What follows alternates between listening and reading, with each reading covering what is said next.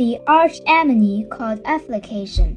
Harm brought by affliction is more demanding and lasting than the harm one gets from specific person. In fact, affliction are the real murder behind the sin. Unfavorable conditions are the fruition of bad karma, which is curbed by bad seeds, which in turn is committed because of afflictions. What we see among the complicated series of tricks are often only the most direct and superficial connections.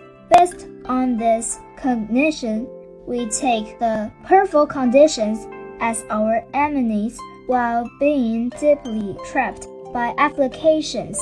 Our arch enemy, we allow this arch enemy to stay close to us. Trust it and nature it only to be ruined by it in the end. Therefore, we need to identify our arch enemy and turn our heart to the way leading to liberation.